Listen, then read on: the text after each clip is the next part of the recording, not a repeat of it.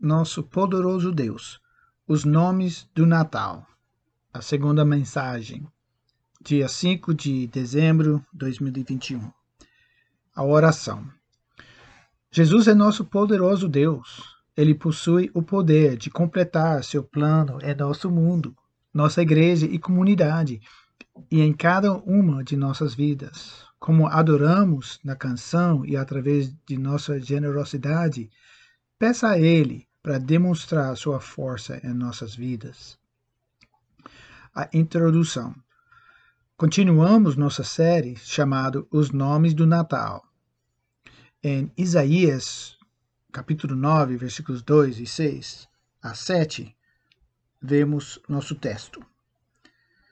Como os holandeses e os alemães associaram o Natal a São Nicolau, é uma história que para empatizar Jesus em vez dos santos católicos, o reformador protestante Martino Lutero iniciou uma tradição no século XV de crianças recebendo presentes na véspera de Natal de Christkind, que significa literalmente a criança Cristo. E aí vem a origem do nome de Chris Kringle. As pessoas tiveram dificuldade em imaginar um bebê viajando por aí, deixando presentes. Então, Cristo se tornou representado por uma garota angélica que possui qualidades semelhantes a Cristo. Mais importante que os nomes do Papai Noel são os nomes do nosso Salvador, o Messias.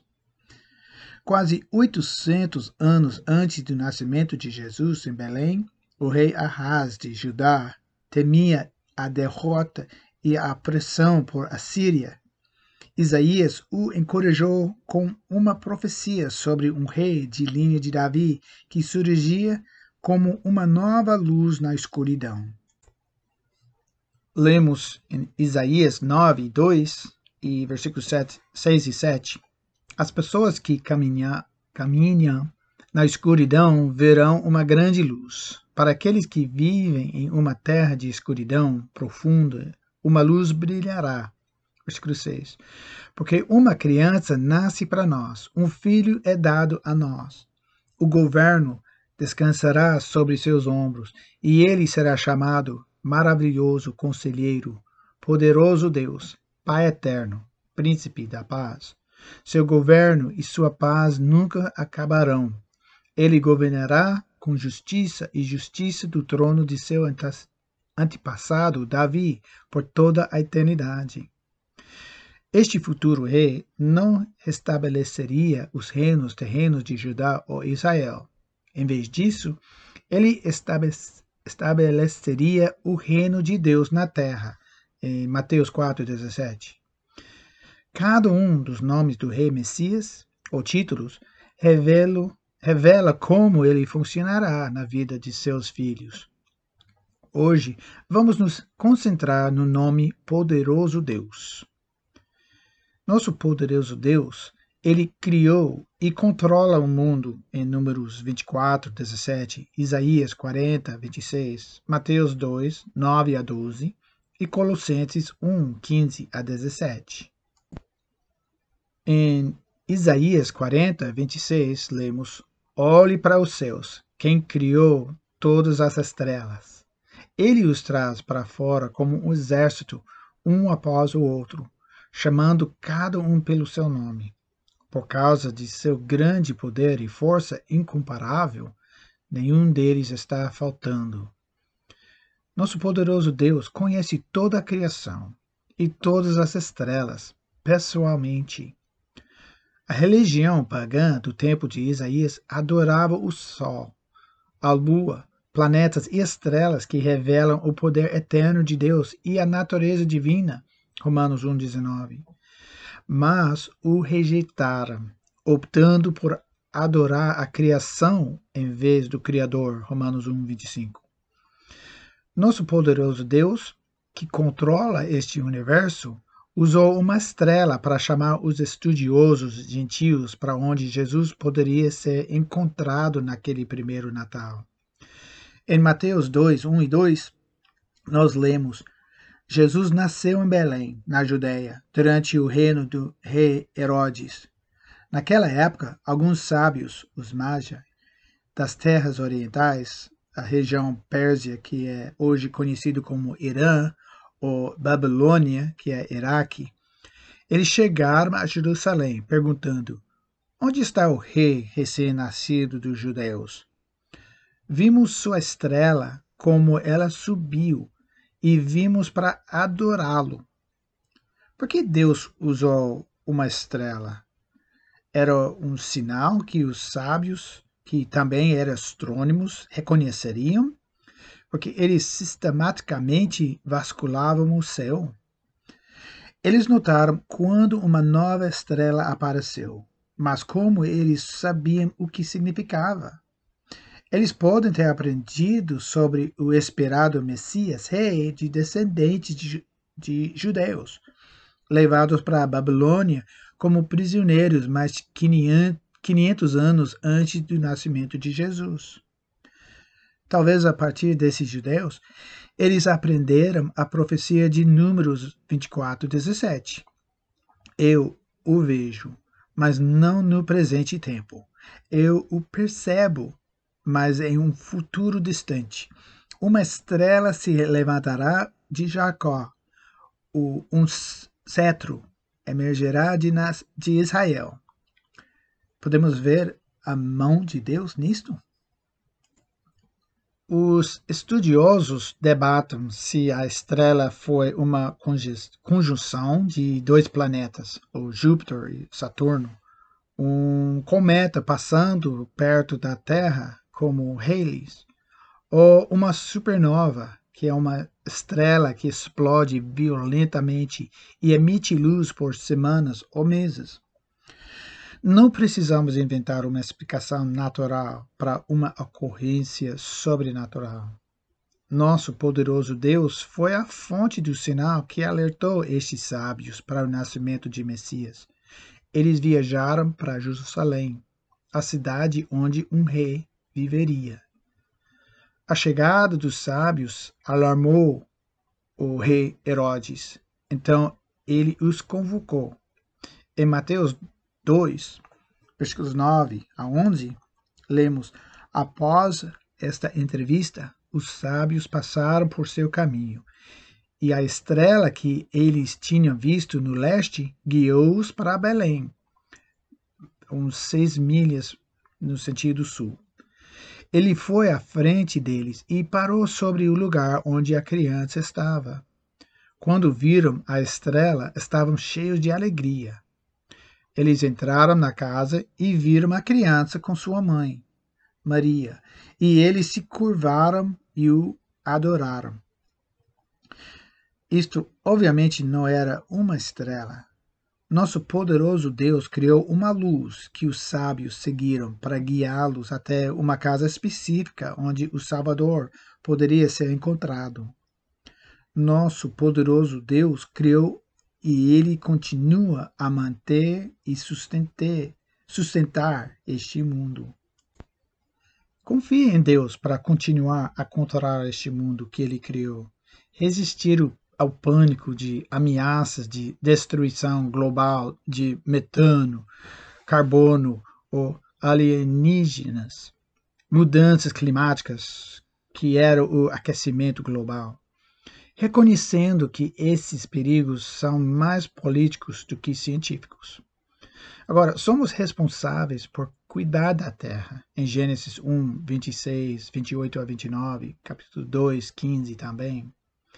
Mas contamos com Jesus, que mantém toda a criação unida. Colossenses 1, 15 a 17, também em Hebreus 1, 2 e 3. Segundo ponto, que é nosso poderoso Deus guia as pessoas de acordo com seu plano, em Provérbios 21, Mateus 1 e Lucas 2, Gálatas 4.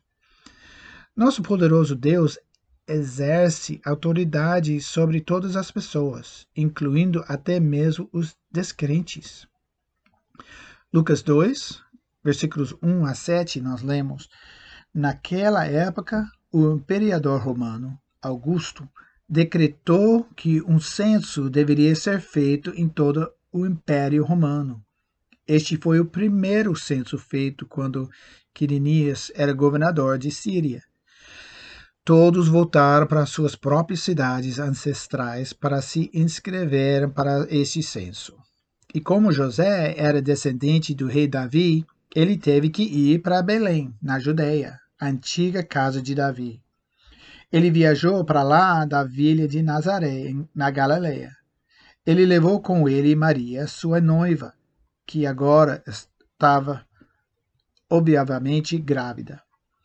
E enquanto eles estavam lá, chegou a hora de seu bebê nascer. Ela deu à luz seu primogênito, ela o enrolou em tiras de pano e colocou em uma manjedoura, porque não havia hospedagem disponível para eles. Em Gálatas 4, versículo 4. É outra referência.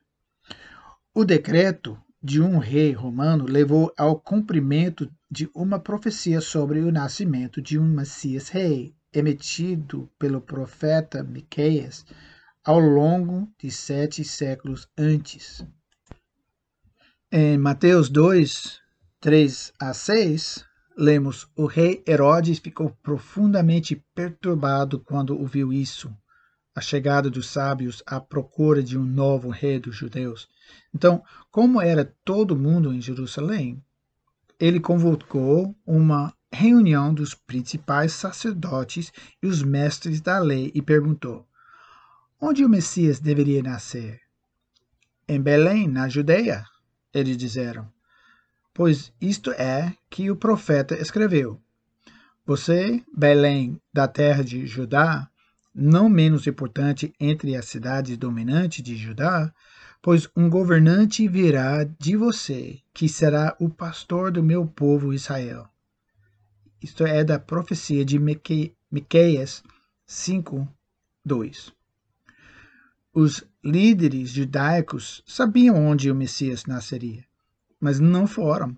Eles estavam desinteressados em confirmar o nascimento do prometido Messias rei. Herodes forneceu informações aos magos sobre a localização do nascimento do Messias. Em Mateus 2,8 lemos: Então ele disse a eles: Vá para Belém e procure cuidadosamente pela criança. E quando você encontrá-lo, volte e me diga para que eu possa ir e adorá-lo também. Mas ele tinha vontade de matá-lo, cumprindo a profecia de Isaías 63. Lemos: Todas as nações virão a sua luz, poderosos reis virão ver seu brilho. Nosso poderoso Deus é soberano sobre as pessoas e seus planos. Ele usou governantes incrédulos, sábios e líderes religiosos para realizar seus propósitos em Provérbios 21, 1. E a aplicação para nós. É, você está encontrando uma situação difícil ou ameaçadora de uma pessoa que você não pode controlar? Deus pode ajudar você. Ore. Agora, o terceiro ponto é que nosso poderoso Deus salva através de meios sobrenaturais. Em Mateus 1, 18 a 25, Lucas 1, 26 a 35, João capítulo 5, versículos 24 a 28 e 1 João 3, 8 a 9. Nossa salvação é uma manifestação completamente sobrenatural do poder de Deus. Mateus 1, 18 a 21, lemos: Foi assim que Jesus, o Messias, nasceu. Sua mãe, Maria, estava noiva de José. Mas, antes do casamento acontecer, enquanto ela ainda era virgem, ela engravidou através do poder do Espírito Santo. José, seu noivo, era um bom homem e não queria desonrá-la desonrá publicamente. Então ele decidiu romper o noivado discretamente. Como ele considerou isso, um anjo do Senhor apareceu para ele em um sonho. José, filho de Davi, disse o anjo, Não tenha medo de tomar Maria como sua esposa, pois a criança dentro dela foi concebida pelo Espírito Santo. Ele e ela terá um filho, e você vai nomeá-lo Jesus, que significa que o Senhor salva, pois ele salvará seu povo de seus pecados. Vamos olhar para a, a versão de Lucas, em Lucas capítulo 1, versículos 34, 35 e 37. Maria perguntou ao anjo: Mas como isso pode acontecer? Eu sou virgem. O anjo respondeu: O Espírito Santo virá sobre você, e o poder do Altíssimo irá ofuscá-lo Assim o bebê a nascer será santo, e ele será chamado de Filho de Deus. Versículo 37. Pois nada é impossível com Deus. Maria foi sobrenaturalmente impregnada pelo Espírito Santo, de modo que a criança seria santa, separada para Deus, sem natureza pecaminosa, para que ele pudesse viver uma vida sem pecado e morrer como um substituto para os pecadores, destruindo as obras do diabo. 1 João 3, 8 a 9. Quem acredita em Jesus passa da morte à vida, em João 3,16. Também, capítulo 5, versículos 24 a 26. E como isso nos aplica? Você precisa de Jesus desculpa, você precisa de Jesus para invertir em sua vida com seu poder poderoso. Convoque no nome do Senhor e será salvo.